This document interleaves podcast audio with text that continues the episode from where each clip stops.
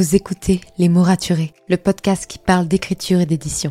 Je m'appelle Margot de Seine et je suis autrice de romans imaginaires en young adulte, notamment de la saga de dystopie fantastique Absolue, paru chez Big Bang, numéro 1 des ventes jeunesse à sa sortie. Les mots raturés, c'est le podcast qui donne la parole aux auteurs et aux acteurs du monde de l'édition et qui vous aide à aller des premières idées à la publication de votre roman. C'est aussi une académie en ligne avec des masterclass et des ateliers en live chaque mois. Je vous souhaite à tous et à toutes une très belle écoute. When it comes to finding great deals on mobiles, we've gone beyond expectations at Curry's. Maybe you want the latest Google Pixel 7. We've got all the latest models on the award winning ID Mobile and Vodafone networks. Maybe you want a better deal. We've got deals on data, trade ins, cashback, and more. See for yourself at your nearest Curry's store. And if you want free next day delivery, look online at carphonewarehouse.com. Order before 8 pm for free next day delivery in most areas, subject to availability, excludes bank holidays. Bonjour à tous et bienvenue dans le podcast Les mots raturés. Je m'appelle Margot de Seine et vous pouvez me retrouver sur Instagram et sur YouTube pour en savoir plus sur l'écriture et l'entrepreneuriat. De plus, si vous souhaitez pouvoir lire les épisodes de podcast, c'est possible parce qu'ils sont maintenant disponibles sur mon site web, en particulier dans la catégorie blog. Vous pouvez également vous abonner à la newsletter pour pouvoir recevoir du contenu chaque mardi matin, motivant, inspirant, avec des méthodes d'organisation, des conseils pour mieux écrire votre roman et pour aussi vivre une meilleure vie d'auteur. Si vous souhaitez soutenir ce podcast, n'hésitez pas à lui laisser une note et un commentaire sur Apple Podcast. Je lis tous vos commentaires chaque semaine. Bonne écoute Hey, bienvenue dans ce nouvel épisode de podcast. Comme d'habitude, je suis extrêmement heureuse de vous retrouver en ce lundi matin, ou peu importe quel jour vous écoutez ce podcast, et j'espère que vous allez passer une très belle journée et une très bonne semaine. Aujourd'hui, et comme d'habitude, avant toute chose, je vais d'abord vous lire un commentaire laissé cette fois sur Instagram par Kutch et la plume. J'espère que je le prononce bien. Ce podcast du lundi est parfait pour commencer la semaine tout en douceur. Merci de tout ce que tu produis et des réflexions que je peux avoir en t'écoutant. Continue comme ça. Merci énormément à toi de m'avoir laissé ce commentaire. Ça me touche à chaque fois que je reçois un de vos commentaires. Et justement, je vais vous montrer aujourd'hui à quel point les commentaires, ça peut être important pour le créateur, pour vous en tant qu'auteur, mais aussi pour tous ceux qui font du contenu. Et c'est un peu le sujet de l'épisode du jour. Dans mon épisode numéro 10, sur le choix du moyen d'édition de son roman, je vous avais indiqué que l'auto-édition souffrait d'une très mauvaise image, un peu contre son gré. Entre autres, on a tendance à se dire que les auteurs auto-édités sont ceux qui ont été refusés en maison d'édition, que les histoires sont donc de moins bonne qualité, que le roman est bourré de fautes, que l'objet en lui-même est moins beau et qualitatif que se trouve en librairie, notamment à cause d'une couverture faite à la va-vite et à du papier bon marché, et que finalement, c'est une perte d'argent que de vouloir investir dans un roman auto-édité. C'est un peu dur, n'est-ce pas? Et pourtant, ce que je viens de vous dire, c'est ce que pense encore une grande partie des lecteurs qui ont vaguement entendu parler de l'auto-édition, et c'est également le discours de maisons d'édition traditionnelles et d'auteurs édités qui sont un peu dans cette forme d'élitisme de dire que un livre qualitatif est un livre qui a été validé par une maison d'édition.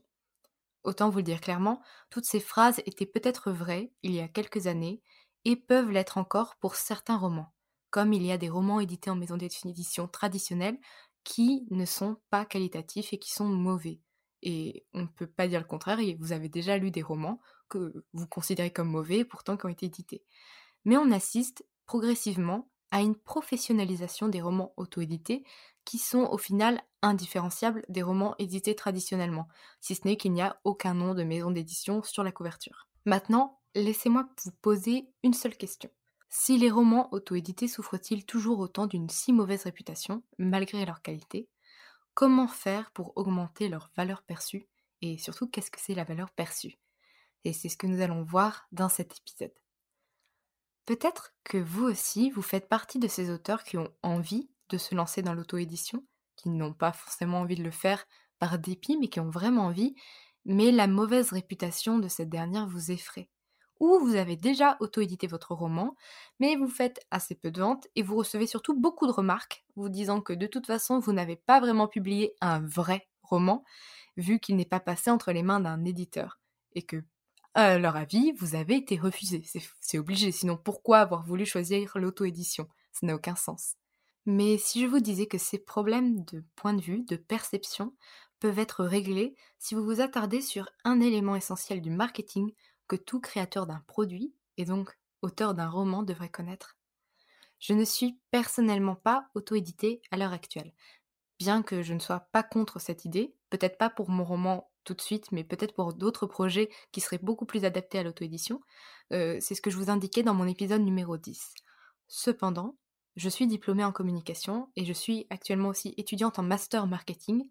Et aujourd'hui, je vais vous parler de ce qu'on appelle la valeur perçue, de tout ce qu'elle entraîne dans la perception justement d'un produit par des clients et donc par des lecteurs.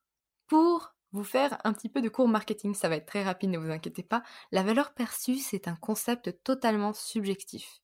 Elle dépend de chaque individu, de ses valeurs, de son histoire, de ce qu'il a l'habitude de consommer. Bref, c'est très compliqué à définir. Mais pour faire simple, elle correspond au prix que vos lecteurs, ou que vos clients de façon générale, sont prêts à payer pour obtenir votre roman ou vos produits de façon générale. Par exemple, vous êtes prêt à payer jusqu'à grand maximum 8 euros pour un burger dans un fast-food. Et par contre, vous pouvez facilement monter pour jusqu'à 30 euros dans un restaurant italien un peu plus chic. La valeur perçue peut fluctuer avec le temps, car elle dépend de plusieurs concepts comme la valeur apportée par le produit, la facilité à laquelle on arrive à visualiser le résultat final, le fait d'arriver à diminuer les inconvénients et la maximisation du statut social. Peut-être que tout ça vous paraît un peu flou, alors laissez-moi vous donner un exemple. La valeur perçue d'un film peut varier en fonction du fait que vous le regardiez dans votre salon ou dans une salle de cinéma. Vous serez prêt à payer bien plus cher pour le regarder au cinéma, alors que c'est exactement le même film. Pourquoi? Parce qu'au cinéma, vous ne payez pas le film, mais toutes les prestations autour. La joie d'aller acheter votre ticket avec des amis pour un film dont vous avez entendu parler, le plaisir de prendre des pop-corn même si vous n'avez pas faim, le petit moment d'attente avant le film qui laisse monter l'enthousiasme même face à la pub, le fait de regarder sur un écran immense, d'avoir un son incroyable et d'être entièrement concentré sur le film étant donné que les téléphones sont soit en silencieux, soit éteints. Et pourtant, vous regardez le même film. Tout ça pour vous dire que, pour augmenter la valeur perçue de votre roman en auto-édition, même en maison d'édition traditionnelle, bien sûr, la qualité du roman importe, et elle importera toujours, tout comme celle du film que vous allez voir au cinéma. Mais ce qui va impacter vraiment cette valeur, c'est tout ce qui entoure votre roman. C'est pour ça qu'aujourd'hui, je vais vous donner 5 points à travailler pour améliorer la valeur perçue de votre roman sans toucher à votre roman en lui-même et sans toucher à l'histoire que vous racontez.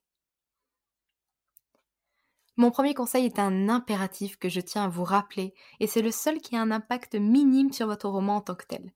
C'est celui de toujours, toujours, toujours faire appel à un correcteur ou à une correctrice. Les romans publiés en maison d'édition ont parfois encore quelques coquilles quand ils arrivent dans les mains des lecteurs. Mais si c'est assez rare, la vraie différence, c'est que les lecteurs vont être bien plus indulgents avec ce type de roman édité en maison d'édition traditionnelle plutôt qu'avec un roman auto-édité. Vous devez être irréprochable à ce sujet, et vous servir uniquement d'un correcteur en ligne gratuit ne suffira pas. Je sais, c'est de l'argent à investir, et ça fait un peu peur. Mais croyez-moi, vous ne souhaitez pas que les premières critiques sur votre roman soient pas mal, mais bourrées de fautes. Vraiment pas. Vous avez envie qu'on parle de votre roman pour ce qu'il est, et non pas pour une erreur quelconque que vous aurez laissé passer parce que ce n'est pas votre métier de corriger des romans. Mon deuxième conseil peut vous paraître assez insignifiant, mais il est d'une importance capitale. Soignez votre couverture. C'est assez bête parce que quand on est en librairie, on a tendance à se diriger vers les couvertures qui nous parlent avant même de lire un quelconque résumé. Or, si la vôtre a été créée au hasard en une après-midi sur Canva, cela risque de ne pas être suffisant. Ou bien sûr, vous pouvez la créer, votre couverture, la créer vous-même. Et Canva est un très bon site que j'utilise beaucoup pour mes publications Instagram. Là n'est pas le problème. Cependant, une chose que vous devez vraiment savoir, c'est que dans le marketing et dans la communication de façon générale, rien n'est jamais fait au hasard ou alors ça ne fonctionne pas. C'est pour ça que je souhaite que vous regardiez votre livre dans le blanc des yeux et que vous vous posiez une question. À quel livre très connu ressemble-t-il? Je ne vous demande pas de trouver une histoire parfaitement identique à celle de votre roman, mais entre 5 et 10 livres qui sont dans le même genre, lus par les mêmes lecteurs et dont les enjeux de l'histoire se rapprochent des vôtres. Si vous avez déjà travaillé sur votre lecteur idéal, cela devrait être assez facile à trouver. Sinon, je vous renvoie vers mon épisode 27 sur comment définir son lecteur idéal. Une fois que vous avez la liste de ces livres, de ces 5 à 10 livres, j'aimerais que vous vous penchiez sur leur couverture. Est-ce que ce sont plutôt des photos Des illustrations? Sont-elles assez simples Plutôt élaborées? Y a-t-il des couleurs qui reviennent beaucoup? Comment est présenté le résumé à l'arrière? À quoi ressemble la tranche? Vous allez alors voir qu'il y a beaucoup de similitudes dans ces romans et que leur couverture respecte tout un code que les lecteurs peuvent identifier. Si vous passez à côté de ce code, vos lecteurs vont passer à côté de votre roman. Personnellement, si je devais faire une couverture, je passerais par un professionnel, un illustrateur par exemple, pour que ma couverture reflète vraiment la qualité que je veux renvoyer pour mon roman, et non pas un travail d'amateur comme je pourrais le faire. Pour vous donner un exemple, vous vous retrouvez face à deux romans, deux mêmes romans. Même titre, même résumé, tous les deux auto-édités. Mais il y en a un qui a une couverture splendide et l'autre on sent que ça a été fait un peu j'ai pas envie de dire à l'arrache parce que je sais que les auteurs auto-édités mettent beaucoup de cœur, mais disons que c'est pas fait par un professionnel et que ça se voit un petit peu. Naturellement, vous aurez envie de vous diriger vers la jolie couverture. Même si l'histoire est la même. C'est la même chose que pour le cinéma. Vous ne payez finalement pas pour l'histoire, vous payez aussi pour tout ce qui l'entoure. Et le fait d'avoir quelque chose de beau, d'avoir un bel objet, c'est ce qui entoure votre roman, et ça augmente sa valeur perçue et la qualité perçue de votre roman. Mon troisième conseil est celui de maximiser votre preuve sociale. Alors, qu'est-ce que c'est? C'est le fait que lorsque vous cherchez quelque chose, par exemple sur Amazon, et que deux produits correspondent à vos critères, ce qui va le plus influencer votre choix, ce n'est pas la différence de prix, même si ça peut aider, mais les commentaires clients, ou dans notre cas, les commentaires lecteurs. Aussi simple que ça.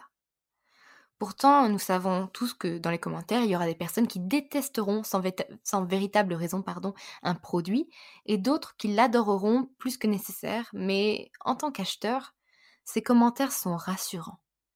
Par exemple, si vous suivez des bookstagrammeurs, donc des bloqueurs littéraires sur Instagram, leur parole vaut de l'or.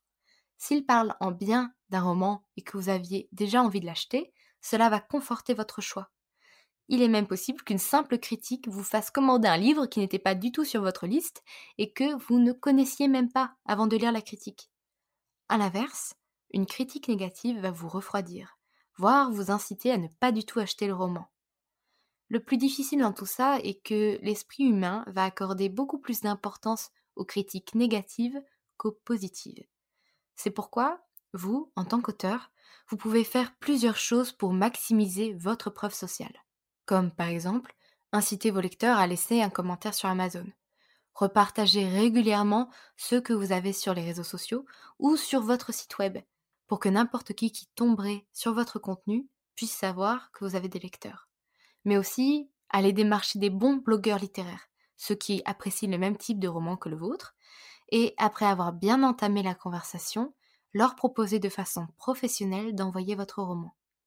Au passage, euh, j'ai besoin de le dire, mais il y a encore beaucoup d'auteurs auto-édités qui maîtrisent très mal ce dernier point, car personnellement, je reçois énormément de messages maladroits. Des personnes qui me demandent de lire et de critiquer leur roman dès le premier message, alors que je ne les connais pas du tout, et qui ne me connaissent pas non plus, vu qu'ils me proposent ça, alors que je ne fais pas du tout de critique littéraire sur mes réseaux sociaux faites attention. Faites attention à ne pas vouloir proposer à tout le monde pour dire de maximiser vos chances, non. Proposez aux bonnes personnes, celles qui vous répondront favorablement, après avoir bien discuté avec eux, pour pas apparaître comme une fleur et dire Hey, j'ai écrit un roman, viens le lire s'il te plaît. C'est toujours positif de vouloir proposer son roman, surtout quand vous voulez l'offrir gratuitement aux lecteurs qui vont le critiquer mais ça fait toujours un peu bizarre à recevoir comme message, surtout quand on voit que la personne nous, a juste fait un copier-coller et qu'elle ne suit vraiment pas notre contenu. Donc faites attention à ça. Et c'est quelque chose qui, à mon sens, déprofessionnalise à la fois l'auteur, mais aussi le roman.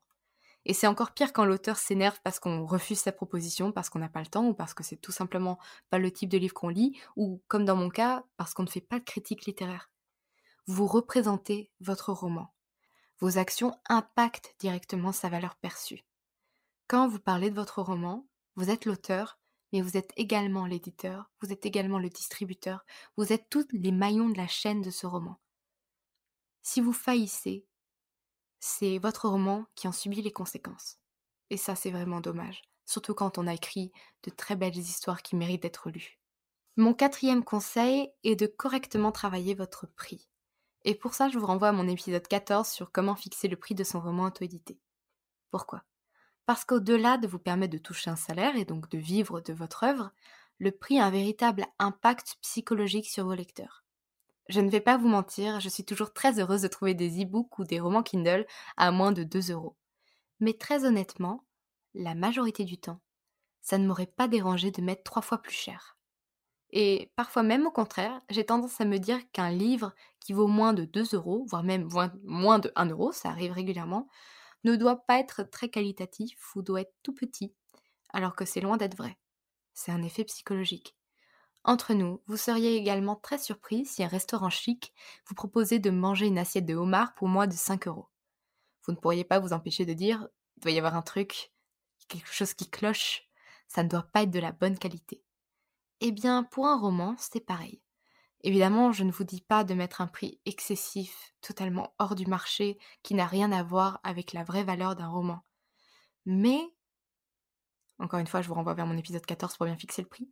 Je vous dis simplement de ne pas brader vos prix parce que ça renvoie une image de mauvaise qualité et de j'arrive pas à vendre mon roman donc je baisse mon prix. C'est un peu triste, mais c'est comme ça que ça marche. Alors bien sûr, je ne dis pas que vous ne pouvez pas faire des promotions de temps en temps.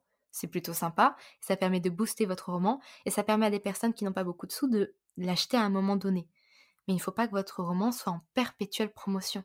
C'est là où on a vraiment l'impression que vous n'avez pas le vendre et donc vous êtes obligé de baisser le prix. Alors que finalement faire une promotion de temps en temps, je ne sais pas moi, deux fois par an, même une fois par an, ça suffit parfois, ça suffit à dire c'est un geste que je fais pour vous.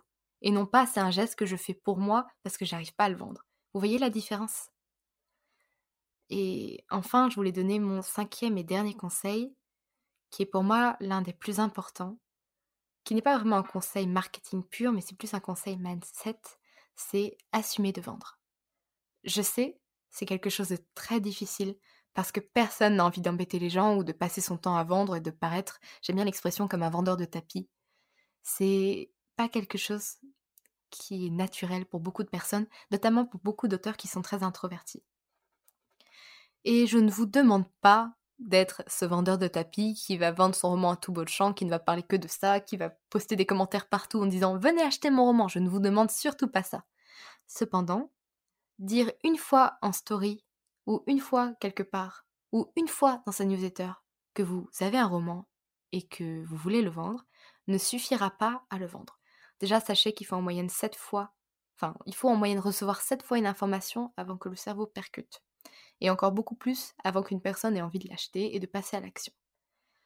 Donc, si vous parlez de votre roman sur le bout des lèvres, une fois tous les six mois, vos lecteurs potentiels auront cette impression que vous avez un peu honte de votre propre roman, que vous ne croyez pas en lui, ou du moins pas assez pour en parler un peu plus régulièrement.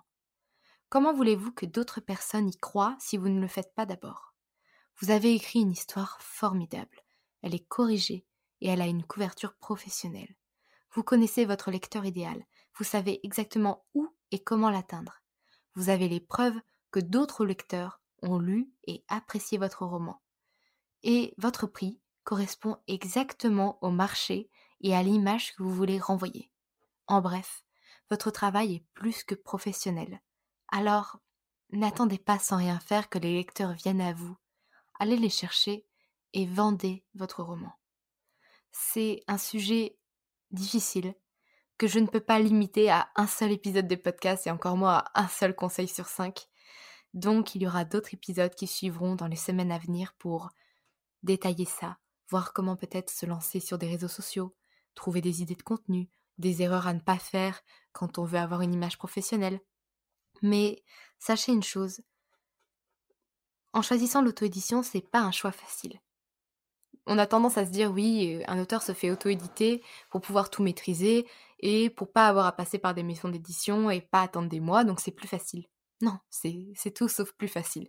C'est très compliqué l'auto-édition parce que justement, vous avez toutes les cartes en main. Et donc votre réussite ne dépend que de vous, que de votre implication, que du fait que vous soyez présent sur les réseaux sociaux, que vous ayez tout fait pour que votre roman apparaisse comme étant professionnel. Si si vous ne vous mettez pas à fond, si vous ne croyez pas en votre roman, ça risque d'être compliqué. Et je vous dis ça en toute bienveillance, parce que il n'y a pas de solution facile, il n'y a pas de voie de facilité quand on veut publier un roman, malheureusement parce que même en, édition traditionnelle, il y a des choses très compliquées et je, je l'accorde très très facilement aussi. Tout ça pour vous dire que ça s'apprend, heureusement. Et aujourd'hui, du fait qu'il y ait de plus en plus d'auteurs auto-édités qui peuvent donner leurs conseils, il y a plein de choses que vous pourrez apprendre beaucoup plus facilement qu'il y a quelques années. Il y a des services qui se créent, des maisons d'édition indépendantes qui se créent, des, même des sites web qui sont là pour fournir des prestations particulière pour les auto-édités qui se créent, il y a énormément de choses qui se développent autour de l'auto-édition pour aider les auteurs auto-édités à devenir plus professionnels et faire qu'un jour, un lecteur ne se pose même pas la question de savoir si le roman s'est auto-édité ou s'il est édité en maison d'édition traditionnelle. Voilà ce que l'on cherche à atteindre quand on cherche à améliorer sa valeur perçue. Bien, j'ai fini pour aujourd'hui. Si vous ne l'avez pas encore fait, je vous invite à définir votre lecteur idéal parce que c'est vraiment la base de tout. Le lien du workbook gratuit se trouve dans les notes de l'épisode du podcast et je vous recommande d'avoir écouté l'épisode 27 pour remplir au mieux ce workbook. N'oubliez pas de soutenir ce podcast en laissant une note et un commentaire sur Apple Podcast et ainsi améliorer ma preuve sociale ou en me le faisant savoir sur Instagram, ça me va bien aussi. En attendant, écrivez bien, prenez soin de vous et à la semaine prochaine pour un nouvel épisode. C'était Margot et je vous souhaite une très belle journée.